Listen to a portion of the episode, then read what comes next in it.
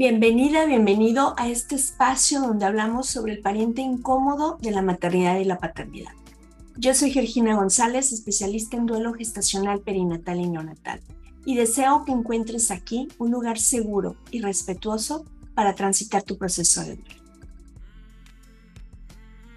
Sin duda, la semana pasada fue muy importante en tema de duelo gestacional y perinatal en México se llevó a cabo la revisión de la iniciativa de ley Cunas Vacías MX por parte de la Comisión de Salud, quedando aprobado el primer dictamen.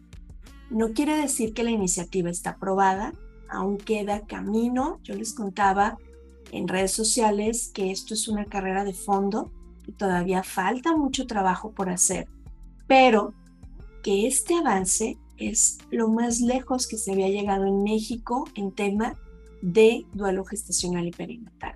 Así es que celebremos esto y sigamos. Me preguntan que cómo pueden apoyarnos o incluso me preguntan que de qué se trata esta iniciativa. En redes sociales, tanto Mónica Díaz de Miseca, Mario Narrioja de Mi Apoyo y tu servidora, tenemos mucha información respecto a la iniciativa. Te invito a que la revises y puedes apoyarnos usando el hashtag Ley Cunas Vacías MX o también contactando a diputados federales y a los senadores de tu estado para que vayas contándoles qué es esta iniciativa, para que el momento en que a ellos les llegue esto y tengan que votar, en el caso de los senadores, en el Pleno del Senado, y los diputados federales en la Cámara de Diputados, pues ya tengan esta información, ya no tengan que empezar a ver de qué se trata y eso nos, nos va retrasando.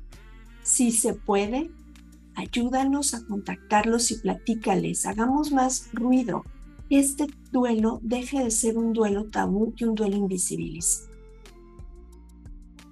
Oigan, y hablando de avances, quiero compartirles, esta semana estaré por ahí, gracias al doctor Carlos Bautista, a la doctora Nayeli, por la invitación y obviamente a todo el personal del Hospital Regional de Cocula, por esta invitación a la capacitación sobre código mariposa.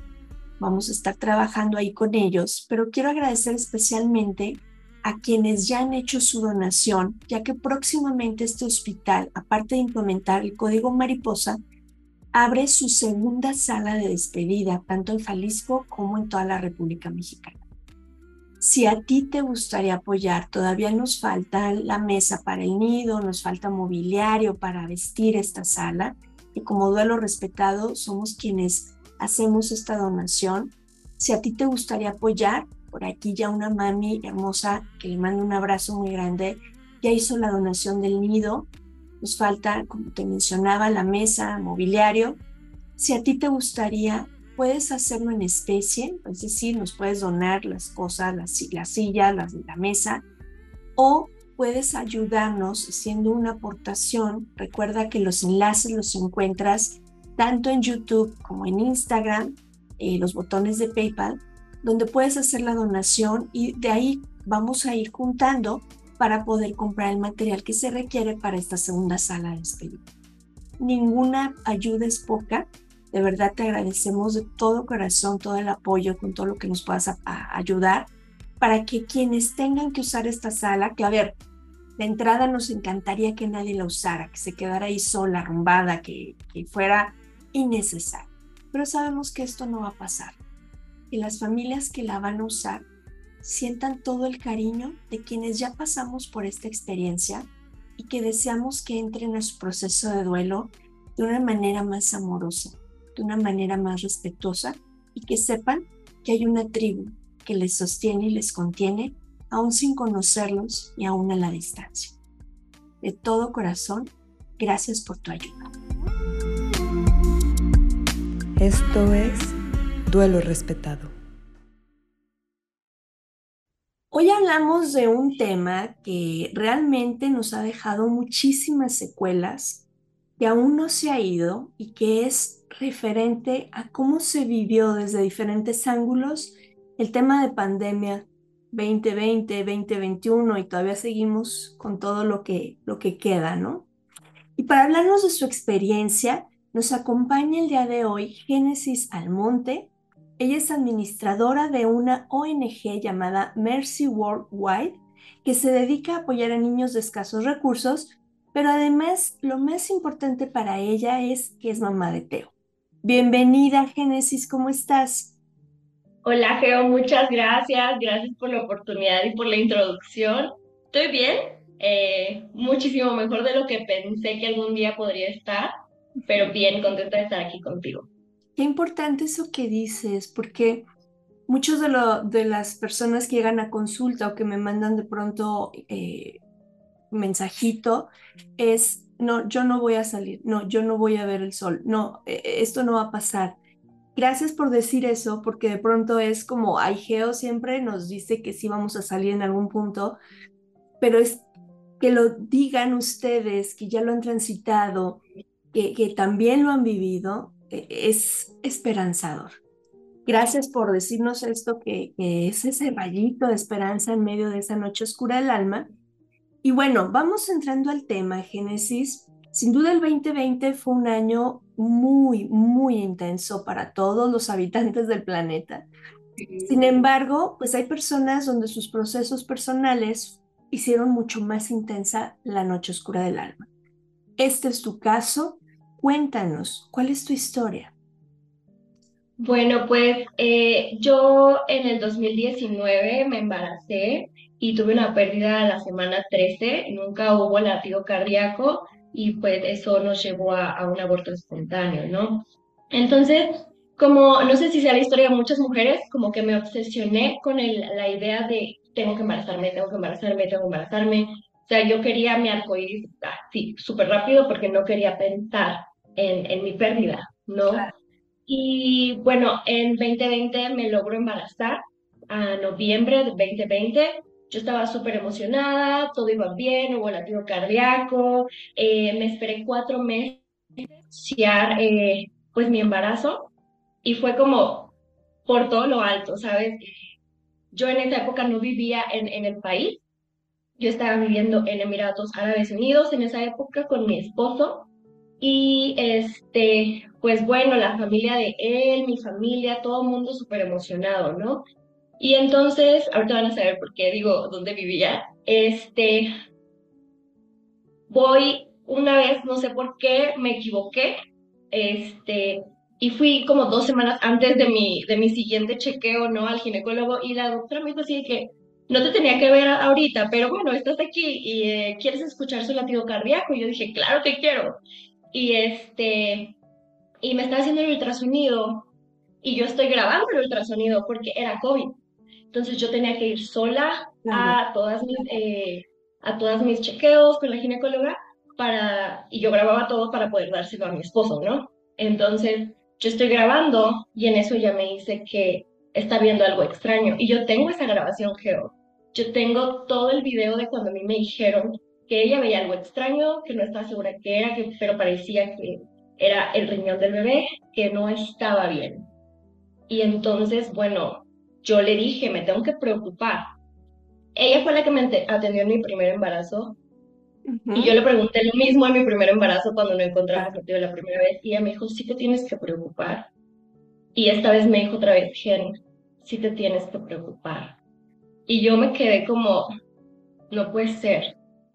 Y dije, no pasa nada, no te espantes, no nada, quién sabe qué sea. Vamos a ver. Me mandan a hacer unos estudios, unos, unas, uh, unos scans más profundos y todo esto. Y entonces sí me dicen que había una falla renal, probablemente, que no podían saber, o sea, que es lo que ellos creían por el ultrasonido. Y bueno, yo, como les mencioné, vivía en otro país, yo no tenía acceso a salud pública y mm. yo tenía que ir con un genetista. Era demasiado caro, mi esposo y yo gastamos todos nuestros recursos en eso. Y un día eh, el genetista, después de hacerme como mil estudios, me dijo, ¿sabes qué, Gen? Vete a tu país. Vete a tu país y toma decisiones porque tu bebé no es compatible con vida. Y entonces yo estaba súper enojada, estaba súper triste. Él fue súper generoso, ni siquiera me cobró la última consulta e imagínate qué tan costoso era que con ese dinero que él me dijo, no, no pagues, con ese dinero yo me pude venir a México. Wow. Y entonces yo ya venía quebrada económicamente, emocionalmente, físicamente agotada y entonces me tuve que venir sola porque ya no nos alcanzaba para que viniera mi esposo. Y vengo en el avión y me acuerdo que yo me encontré una señora mexicana al de mí, me estaba, ay, tu bebé, no sé qué. Y la señora súper contenta y yo, yo adentro de mí como rota diciendo, ni siquiera sé qué va a pasar. Llego a México, eh, fui a un hospital de salud pública porque ya no podíamos pagar eh, nada privado. Y me dijeron otra vez que no, pero me hacen un scan y en ese scan se ve que el riñón ya no está inflamado como estaba en el primero que me habían dicho. Y yo dije, milagro, ya quedó, ya la libramos y me dijeron, ahora la vejiga se ve que no está funcionando, Gen. Y entonces me quedé como, porque me han dicho que él podía sobrevivir sin un riñón, pero ya no podía sobrevivir sin una vejiga. Y entonces el poquito pedacito de ilusión que yo tenía estaba agotado. Y entonces, todo esto fue un proceso que fue sola, nunca pude entrar con mi esposo a los, ni al hospital, o sea, nada. Y entonces, bueno, hasta ahí todo iba como creo que normal, ¿no? Protocolos de COVID y lo que sea, pero yo grababa todo y todo se lo enseñaba a mi esposo. Y entonces llega el punto en el que me dicen, te tenemos que inducir a parto, tienes que tomar una decisión, no sabemos cómo se va a, ¿cómo se llama? no sabemos cómo esto va a evolucionar. Para este entonces yo tenía 25, 23 semanas de embarazo. Y la verdad es que yo ya, pues ya estaba embarazada, ya se me veía, ya todo el mundo sabía que estaba embarazada, ya habíamos hecho el reveal. Y entonces, eh, pues me dijeron, tienes que tomar una decisión ya porque estamos contra reloj, no sabemos qué va a pasar contigo, porque no sabemos qué está pasando adentro. Y bueno, me, me, dijeron, perdón, que, este, que lo mejor era hacer una autopsia y que este embarazo se tenía que sacar toda la información posible para un futuro embarazo. Y entonces yo dije, bueno, todo bien, mi modo, tuve que tomar la decisión. Fue una decisión demasiado difícil. Eh, yo para ese momento ya me había peleado con mi mamá, con mi esposo, ya me había peleado con todo el mundo porque pues las emociones a veces te ganan, ¿no? Y ahora lo veo para atrás y digo, bueno, qué culpa tenían ellos, pero la verdad es que a veces pasa, no sabes, no, no es algo que tú planeaste. Y entonces llega el día y ahí empieza mi tortura realmente, ¿no? O sea, yo dije, ya lo peor ya pasó, ya me dijeron todo lo malo y pues de modo, pero yo no sabía lo que venía. Me inducen a las 8 de la mañana, un viernes me parece, eh, me, bueno, llego al hospital a esa hora. Me procesan y yo veo que están procesando una chica al lado de mí, o sea, eh, signos vitales, nos están diciendo, bueno, pon tu ropa aquí, trae tu, tu ropa acá y todas esas cosas, ¿no? Y entonces yo veo a esta chica que yo no tenía ni idea de qué estaba pasando con ella, ni mucho menos. Estábamos en el área de urgencias de este hospital que es solo para bebés y mamá. Y entonces nos toca en el mismo cuarto, ¿no? y a ella también la iban a inducir. Y entonces pasamos todo este proceso juntas, su bebé tampoco era compatible con vida. Pero entonces, bueno, no puedes ver a nadie durante ese tiempo. Yo estuve tres días en labor de parto. Eh, me pusieron a, no me acuerdo muy bien, yo me acuerdo de cuatro epidurales, pero creo que fueron cinco. Eh, me bajaron a quirófano como tres veces porque yo nada más no dilataba. Tuve muchísima violencia obstétrica eh, fue muy feo. Yo escuchaba como la chica de al lado gritaba, ella escuchaba como yo gritaba eh, y escuchábamos a los bebés llorar en el cuarto de al lado. Y entonces era horrible. Yo, yo de verdad no podía ver a nadie. Estuve tres días sin hablar con nadie más que con esa chica y realmente no hablábamos porque no sabes ni qué está pasándole a ella, no sabes ni qué te está pasando a ti, no sabes ni qué estás haciendo. Y entonces mi esposo, mi esposo no habla español y yo no sabía todo lo que le estaba pasando afuera, sin poder comunicarse con nadie. Mi familia fue maravillosa, yo soy de Acapulco, ellos viajaron todos a la Ciudad de México y lo estuvieron ayudando, pero aparentemente afuera fue un infierno porque no lo dejaban pasar, no lo, no lo dejaban ver al bebé después de que nació y entonces aparentemente él hizo como un escándalo abajo porque ellos solo estaban como que firma la autopsia, firma la autopsia, firma la autopsia. Y, y, él está diciendo, no sé, no sé ni por qué quieres que solo firme la autopsia, ¿dónde está mi hijo, no? Y esto es algo que pasa a la gente sin necesidad de que sea tiempo de COVID. Y entonces que dónde está mi hijo y no lo querían dejar ver y solo lo querían presionar para, para la autopsia y mi esposo les dijo, yo no firmo nada hasta que me dejes ver al niño. Y entonces una doctora vino y me dijo, ¿sabes qué? Tu esposo dice que no se le va a hacer autopsia al bebé y nosotros queremos hacerle, es un, es un hospital de estudio, entonces ellos estaban muy interesados en estudiar también el caso de mi hijo. Y entonces la presión por la autopsia era tanta que hasta que él dijo eso, ellos fueron como, no nos va a dejar estudiar a tu hijo, ¿no? Casi, casi. Así que, ¿puedes decirle algo, por favor, para que él firme? Y yo me acuerdo que yo le mandé una nota. Y la única razón por la que yo accedí fue porque exactamente la doctora que me dijo fue la única que me trató con respeto, me trató con amor, se quedó ahí a tomarme la mano porque yo no podía dejar de llorar. Yo estaba desconectada de mi familia. Sí, o sea, te dejaban tener el teléfono para WhatsApp aquí y allá, pero ¿qué es eso cuando estás tres días postrada en una cama viendo cómo se hace de tarde y de noche? No sabes ni qué día es, no sabes cuántas veces te han bajado y subido al quirófano, no sabes cuántas veces te han dormido porque fueron demasiadas horas en labor de parto. Y y yo les decía, por favor, ya, o sea, háganme una cesárea, porque yo ya no aguantaba, o sea, yo me sentía que ya no podía. Y entonces yo escuchaba chistes de los practicantes, ¿no? Y escuchaba cómo se reían. Yo, yo en el quirófano, tirada. Y ellos se burlaban, así hacían chistes, tal vez no de mí, pero en referencia a la situación. Y para ellos ellos están en la escuela. Y entonces yo estoy sola. Claro. No me dejan ver a nadie. Se están burlando en mi cara. Están haciendo, no me acuerdo ni qué me estaban haciendo y se empezaron a reír. Jaja, esto es ingenio mexicano. a ver si sale. A ver si sale. O sea, estoy pariendo aquí a mi hijo que sé que va a estar sin vida cuando nazca. Y, y tú te estás riendo. Entonces, todo ese proceso fue tan fuerte, fue tan solitario, yo tenía tanto miedo cuando recibí a mi hijo, me lo dieron y yo me acuerdo que me sentía como si estuviera apurada. Realmente nunca nadie me dijo como que, oye, ¿sabes qué? Este, apúrate, dame el niño, o lo que sea, pero, pero me sentía, me sentía presionada. A mi esposo le dijeron, tienes un minuto, y se lo pusieron ahí donde pasan las camillas al área de quirófano para que lo viera a través de un cristal. Y entonces era como con reloj y mi esposo ahí fue donde se rompió porque era ni siquiera puedo, puedo estar con mi hijo, no puedo estar con mi esposa, no entiendo lo que está pasando por la barrera del idioma y porque no entiendo realmente, o sea, aunque supiera, ¿no? Y entonces me dejan salir un día después y ese día era como nos estaban, nos traían a carrilla con que la funeraria, la funeraria, la funeraria, me bajaron hasta el sótano.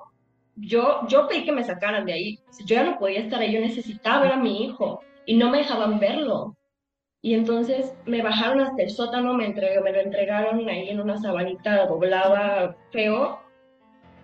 Y los de la funeraria fueron súper increíbles porque porque como no dejan pasar a nadie, yo tuve que ir a hacerlo todo sola. Estaba recién parida y tuve que ir a hacerlo todo yo sola. Y entonces mi familia estaba esperándome afuera y yo mientras tanto por todo el hospital dando vueltas, tratando de que me entreguen a mi hijo. Me lo entregan, la funeraria llevó una cajita súper linda, que la verdad yo se los agradezco infinitamente, se lo llevaron de una manera súper digna. Y entonces, pero seguía siendo COVID. Y entonces te vamos a dar chance de verlo, pero contrarreloj, contrarreloj, contrarreloj, todo el tiempo contrarreloj. Me dejaron verlo, yo le quería tomar una foto, pero yo sentía que, o sea, ¿quién le toma una foto a, a una persona en un ataúd, no? Entonces yo me sentía extraña. Entonces, justo cuando yo le estaba tomando una foto a mi hijo, entra un chico de la funeraria que realmente no me dijo nada, o sea, él era como súper respetuoso, pero uno se siente observada y se siente juzgada. Entonces, bueno, en esos minutos que me dieron para verlo en el medio, tomé una foto que es la única que tengo. Y este, y entonces ya después tuve que regresar al hospital porque yo me fui sin nada. Y entonces yo quería como mi acta de nacimiento y todas estas cosas. Y que, que el acta de difunción, que firma aquí, que firma allá. Y yo, oye, ¿dónde está mi acta de nacimiento? Porque si nació, ¿no? Y nació vivo. Sí falleció después, pero nació vivo. Exacto. Y yo no sabía que no tenías derecho a registrar a tu hijo, yo no sabía eh, todo esto. Y entonces, de repente, como tres días después, yo no me acuerdo de los siguientes tres días, tres días después me di cuenta de todo lo que pasé. Un día desperté y dije, no estoy embarazada. Estuve sola tres días totalmente. Tengo muchas fotos de esos días del hospital, de mí como selfie, porque yo tenía que informar, o sea, yo me sentía con la obligación de informarle a mi esposo y obviamente él quería saber de mí. Pero yo después platiqué con él y el hecho de no poderme ver durante tres días y saber, perdón, y saber que yo estaba sola y él estaba esperando en la banqueta fuera del, del, hospital, junto con otros papás que estaban llorando alrededor de él, esperando a sus esposas. Pero esos papás sí podían entrar a ver a sus hijos vivos, aunque sea un ratito, pero mi esposo no podía entrar a despedirse del suyo. Y entonces solo le hablaban para que entrara, firmara y se saliera entrar a firmar y se saliera.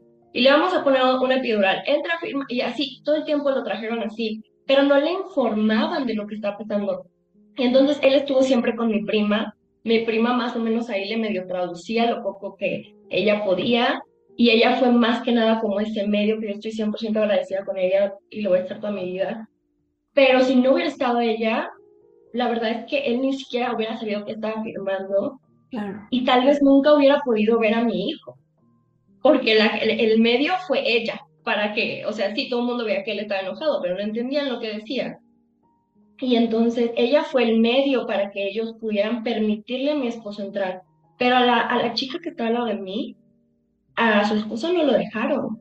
Y sé que no fue el único hombre al que no pudo ver en días a su esposa, que no se pudo despedir de su hijo. Yo estoy agradecida que aunque sea él pudo ese minuto que lo dejaron con reloj, verlo, estoy muy agradecida porque creo que ese fue su momento de estar a solas con su hijo. Fue el momento en el que él se rompió.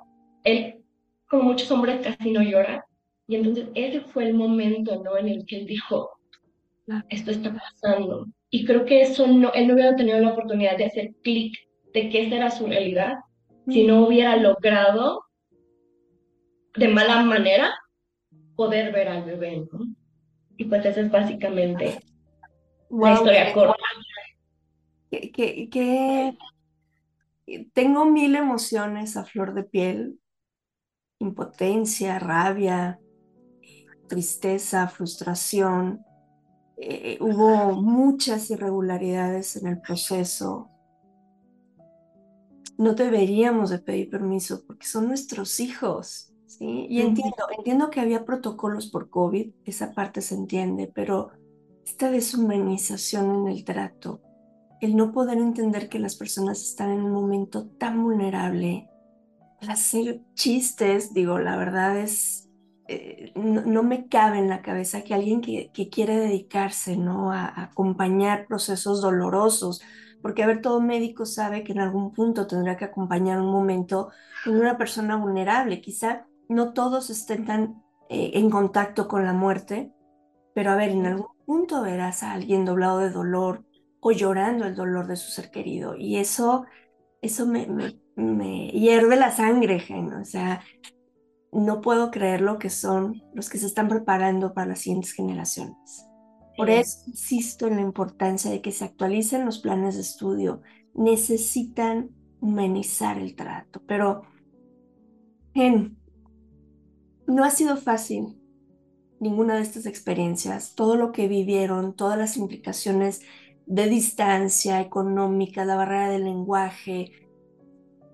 creo que dentro de todo esto, ¿qué consideras que hizo todavía más intenso? ¿Qué consideras que se pudo haber evitado para no agregarle más carga a esta experiencia que viviste? Yo creo que de la misma manera en la que ellos hicieron protocolos para hospitalizar a gente con COVID que tenían que tratarse otras enfermedades aparte de solamente COVID, hicieron áreas especiales en, los hospitales y todo. Creo que hubiera sido importante que ellos realmente me hubieran podido pedir un eh, test de COVID, no lo sé, a mí y a él, y que no salgamos ninguno de los dos del hospital en esos tres días. No lo sé, tal vez es vago, que se quede sentado ahí al lado de mí, que no pueda andar por todos lados. No lo sé realmente, pero creo que sí hubieran encontrado la forma de no dejarnos aisladas. Porque no es lo mismo ir a un hospital, sí, no puedes ver a tu familia dos, tres días, pero tu hijo nace y lo tienes contigo y estás igual de feliz. Pero el hecho de esa soledad, de por sí es un proceso solitario. La gente no te entiende, la gente no, no carbura lo que tú estás pasando. Menos que ellos lo hayan pasado, es muy difícil encontrar a alguien que realmente entienda. Entonces, tu proceso ya es solitario. Y el hecho de estar físicamente sola lo hace más difícil. Tener a los bebés, aunque se nos hubieran puesto todas aparte, ¿no? Pero tener a los otros bebés acá también y a ellos sí los pueden ver, pero a nosotras no los pueden ver. Ni siquiera teníamos COVID. Entonces, nos hicieron una prueba de COVID, no teníamos COVID. Entonces, no, no creo que nos hubieran por qué tenido aislada. Perdón, no encuentro la razón por la cual nos hubieran tenido aislada. Realmente, no, mi cerebro no, no lo entiende, ellos tendrán sus razones, pero pues de no culparlo. Es parte de, no de estos protocolos, exacto. Pero a ver, e, e, es importante que sí se diga, Gen, el hecho de no saber cómo actuar no te quita la parte humana. Sí, eso es, eso es verdad. Y la verdad es que qué triste, ¿no? Que no se quieran arriesgar, entre comillas, a, a que alguien se contagie. Está bien, está bien, entiendo que quieran proteger esa parte. Pero ya cuando, cuando chocaba con sus intereses, que eran que querían estudiar a mi hijo, ahí sí ya no me importa arriesgar que, al, que tú tengas COVID y entres al hospital, ¿no?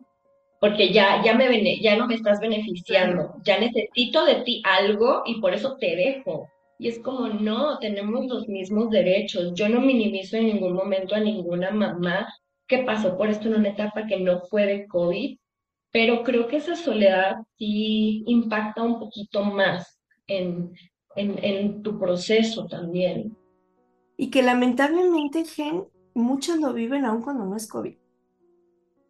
O sea, este aislamiento, este dejo de mirarte porque tu dolor no sé cómo manejarlo, solo habla de que no estoy haciendo contacto con la persona. Y esto lamentablemente pasa aún sin que sea un hospital COVID.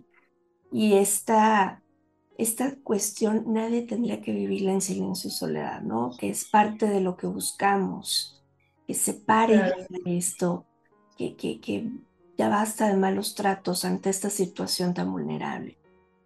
¿Qué pasa cuando tú sales del hospital? ¿Cómo te integras? ¿Cómo vuelves a resignificar tu vida? ¿Cómo ha sido, Gil? Ha sido, fue difícil al principio, sobre todo cuando yo regresé a Emiratos Árabes, porque en mi trabajo yo estaba obligada a hacer eh, días de aislamiento. Cuando tú viajabas, tenías que hacer días de aislamiento y después hacerte una prueba COVID y otra vez reincorporarte, ¿no? A, tus actividades. Estos eran 15 días y yo no podía estar en mi casa. Yo me tuve que mudar en ese, en ese tiempo porque uno se acaba mi contrato en donde vivía y dos no tenía espacio para recibir a mi hijo en ese lugar donde yo vivía. Entonces nos mudamos a un departamento un poco más amplio y llego a mi casa que es nueva, que no se siente mi hogar, donde hay cajas, porque a mi esposo ni le dio tiempo de, mudarse solo porque él logró después venir, como bueno, creo que se nota porque logró llegar acá. pero a lo que voy es que él dejó todo botado y entonces entras a una casa vacía donde tú planeabas llegar con tu hijo y tienes que llegar a estar ahí encerrada 15 días. Y entonces yo tenía los brazos vacíos, mi casa estaba vacía, mi corazón estaba vacío. Yo hice siete días de aislamiento y me fui a trabajar. Y cuando llegué, me hice la prueba COVID y cuando llegué, le, mi jefe me dijo, ¿qué haces aquí? Te tienes que ir, recursos humanos te va a decir, no sé qué, vete, gen, descansa, tú ni siquiera deberías estar aquí, o sea, vete, tómate días. Él fue súper amable, súper comprensivo. Y yo le dije en esa época, creo que malamente de mi parte, no creo que le haya querido poner esa carga a él, pero yo le dije, si tú me mandas a mi casa, yo me aviento del balcón.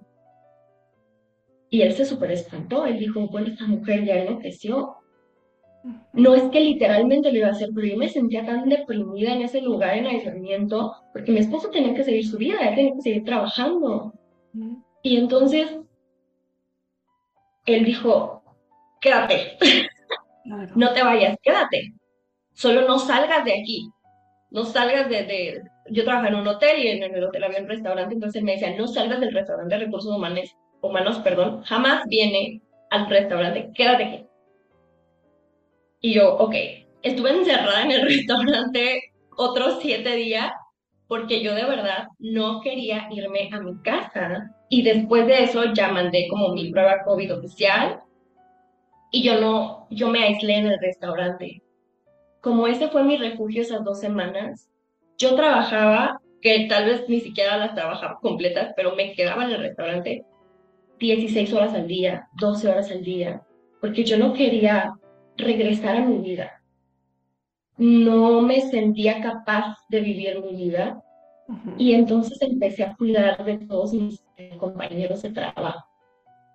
Como que, como que siento que quise llenar mi vacío eh, de mamá cuidando de otros. Fue una, una, época donde yo tenía que contratar más personal y entonces toda la gente que yo traía era como, necesitas algo, ¿cómo estás? ¿Ya vienes? Y no es que, no, no es que lo hiciera yo siempre he sido así, pero creo que lo hacía todavía más, como que daba todavía más, porque yo necesitaba sentir que, que yo podía cuidar de alguien, que yo podía cuidar de algo, porque no me podía cuidar de mí mismo. Y después llegaron las pesadillas, el estrés postraumático, la depresión, la ansiedad, tuve unos ataques de pánico terribles. Alguna vez me tuvieron que sacar del, del restaurante con un ataque de ansiedad. Eh, me tuvieron que canalizar porque no me podía calmar. Fueron días muy grises y yo no me quería tratar.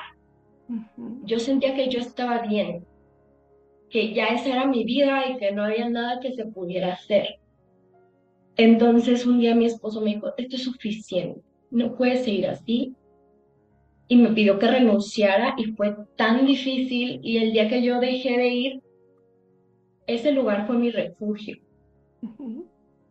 Mis compañeros, tengo tres amigos increíbles ahí, me escuchaban cuando yo me, me ponía a llorar, me iba a las, las ¿cómo se llama?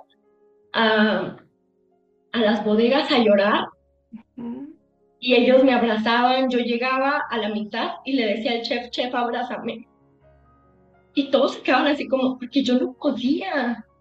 No podía llevar un día de trabajo sin lamentarme, pero no podía estar en mi casa. Y no podía tener eh, vacaciones por maternidad tampoco, porque no tenía un hijo.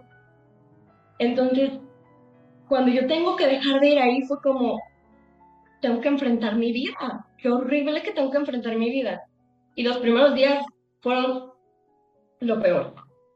Pero eso me obligó a trabajar en mí, porque no podía vivir conmigo, no podía vivir con mi cabeza. Y entonces empecé a tener algunos estudios, empecé a tener terapias, empecé a platicar con mujeres y durante este proceso he conocido mujeres increíbles que han pasado por lo mismo, que yo desearía que ellas hubieran pasado por lo mismo. Me mudé a México porque yo ya no quería estar allá eh, y pues mi esposo ya estaba listo para, para un cambio. Ahora vivimos en la Ciudad de México y aquí he estado en grupos de acompañamiento que me han ayudado, ayudado bastante. Allá no había nada de eso las mujeres, por ser un país árabe, eh, no tenemos ayuda de una manera tan abierta, ¿no? Entonces, y para ellos es como un pecado decir que tuviste una pérdida, porque ellos tienen que demostrar que las mujeres son fértiles. Entonces, encontré mujeres de otras nacionalidades que me ayudaron, pero estando aquí los grupos de acompañamiento han sido maravillosos. Eh, estando aquí, eh, conocí a una chica, Mayra, ella es extraordinaria, somos amigas, y aunque ella pasó, ella pasó por lo mismo ya después, eh, y la verdad es que yo hubiera querido que hubiera alguien que me escuchara. Claro. Y entonces yo no la presiono, pero yo siempre quiero estar para ella.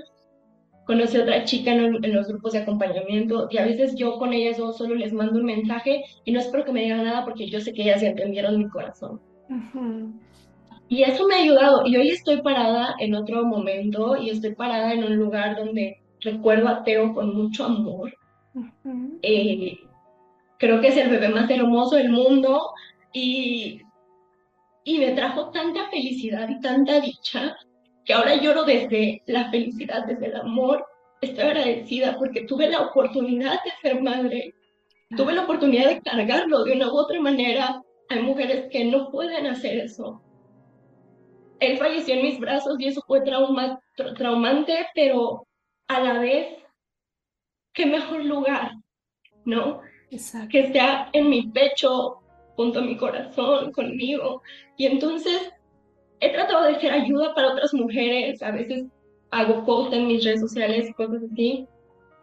Y he llegado a mujeres en Canadá, yo no sé cómo, pero platicamos en Canadá, en Estados Unidos, acá en México, en otras ciudades, y ha sido realmente maravilloso cómo desde mi dolor he podido ayudar a otras mujeres a que se levanten y ellas me han ayudado a mí a levantarme.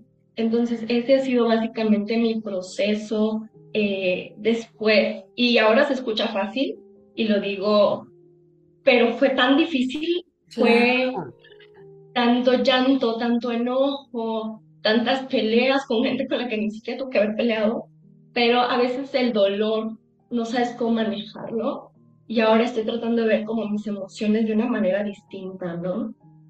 Claro, es que no es lo mismo vivirlo con una tribu que te sostenga y te contenga, a vivirlo en soledad, donde además no se normaliza esto que estoy experimentando, donde caen los juicios de si estar exagerando o por qué me pasó a mí, seguramente es porque algo hice mal, quizá porque no soy buena, y entran todos estos juicios que, que la verdad nos van mermando al punto del quiebre.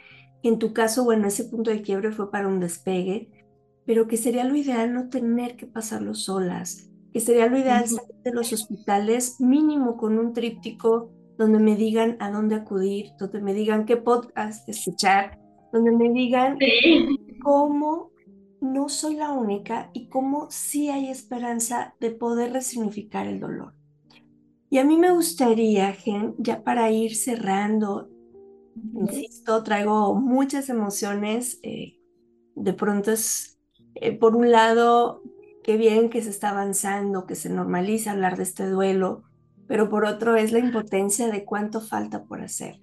Y, bueno, pues finalmente, pues esto es mío y yo, yo tendré que trabajarlo y hacerme responsable de, de esto que estoy, que se está moviendo pero sí me gustaría, antes de que cerráramos, Gen, que nos compartas a quienes están iniciando, a las mamás y a los papás que están iniciando su camino en experiencias similares a la tuya. ¿Qué les dirías? ¿Qué te hubiera gustado escuchar a ti en esos momentos? A mí me hubiera gustado que alguien me dijera que aunque mi esposo se ve bien, no está bien. El, ellos a veces tienen que ser fuertes porque eso es lo que la sociedad les enseña, pero ellos también sienten. Y tal vez para ellos sea más difícil porque sienten que no se pueden abrir, ¿no?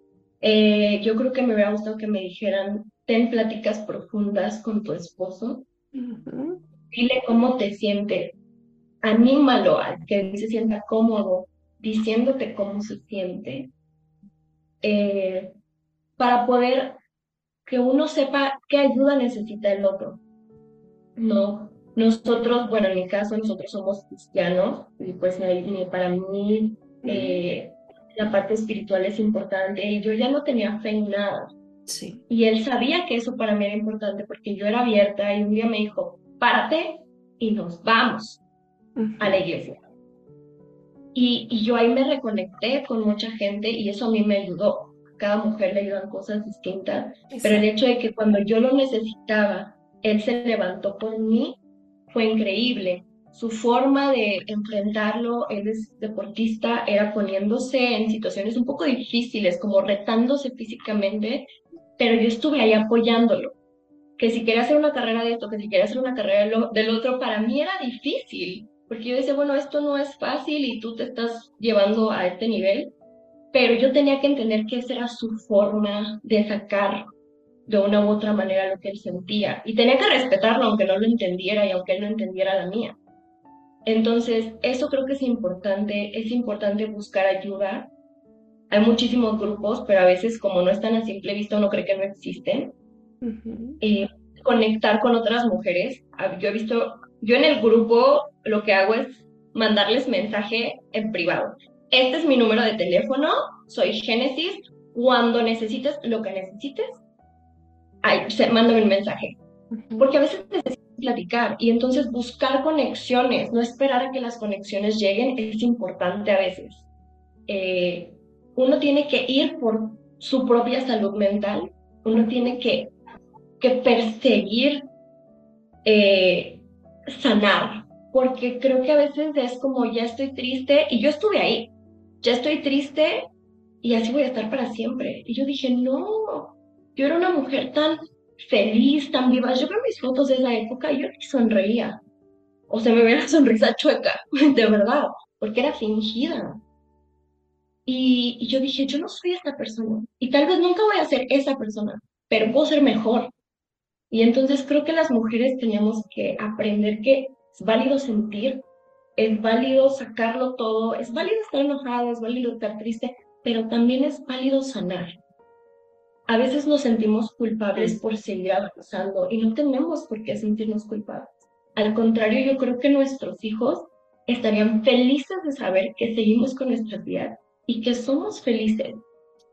Entonces, el día que yo entendí eso, el día en que yo entendí que tenía que ver mis emociones desde el amor, estoy enojada, ¿por qué? Porque amaba a mi hijo y no lo quería perder. Estoy triste, ¿por qué? Porque amaba a mi hijo, porque mi esposa está triste y lo amo. Entonces tuve que aprender a ver mis emociones desde otra perspectiva. Y todavía siento, pero siento diferente. Y entonces a mí me hubiera gustado que me lo dijeran, que me dijeran que iba a estar bien. Nunca nadie me dijo, Gen, un día vas a estar bien. No sé cuándo, un año, tres años, lo que tú necesites, pero vas a estar bien. O sea, yo lo único que recibía era, pobrecita, ¿cómo estás? Eh, me ocultaban cosas, no me hablaban de cosas, solo recibí rechazo. Entonces, si una persona nada más me hubiera dicho, Gen, estás mal, no encajas en nada, está bien, pero vas a estar bien, vas a sanar. Exacto, esta parte de ese, Ese rayito de esperanza, ¿no? Y yo creo que, bueno, también hay que tener mucha educación en los hospitales, en, así como, como mientras yo estaba en labor de parto para recibir a un bebé que no iba a sobrevivir, llegaron y me dijeron, ay, ¿quieres donar leche? Que no es malo, pero también que lleguen y me digan, oye, ¿sabes qué? Aquí está un grupo de ayuda. Sí, claro, que es parte de lo que estamos promoviendo en la iniciativa. Sí. finalmente es dame la información y yo decido, pero dámela completa. Sí, yo decido si quiero donar leche. Gracias por darme esa oportunidad de ayudar a otro niño. Pero también dame la oportunidad de encontrar gente. Sí, dame todas las oportunidades. No me des una o dos, dame todas. claro. que yo hubiera Y fíjate que muchas veces, eh, ahorita que decías, es que no, no, no salen a veces los grupos, no son tan visibles. Realmente es que uno no entra a la maternidad y a la paternidad eh, pensando en escoger un cajón. Tú piensas en escoger la cunita, los medios de transporte, y en dónde lo voy a cargar y que la ropita, pero no eliges en dónde lo voy a velar, dónde lo voy a sepultar, o sea, no llegas a eso. Y lo mismo pasa, tú buscas grupos para parto respetado, tú buscas grupos de dulas, de crianza positiva, buscas grupos de lactancia, eh, de, de, alimentación y todo esto, pero jamás ni por error buscas un grupo de duelo, porque a mí no me va a pasar, porque ni siquiera en mi concepción del mundo, especialmente la primera vez, ni siquiera sabes que eso pasa, porque no se habla. Por ahí pasó a alguien, pero seguramente algo hizo y, y por eso le pasó lo que le pasó, ¿no? Entonces, e, esa es la importancia de romper el silencio, de hablarlo y de escucharnos. Ken, te agradezco muchísimo que nos abrieras tu corazón, que nos permitieras conocer de primera voz a tu hermoso Teo. Te mando un abrazo muy grande. Gracias por abrir tu corazón. Gracias a ti, Geo, de verdad. Un honor y gracias a ti que nos estás viendo.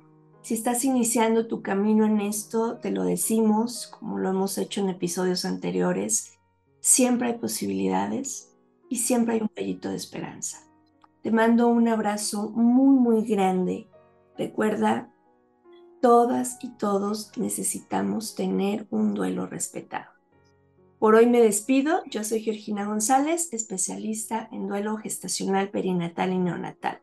Nos vemos en el próximo episodio. Hasta la próxima.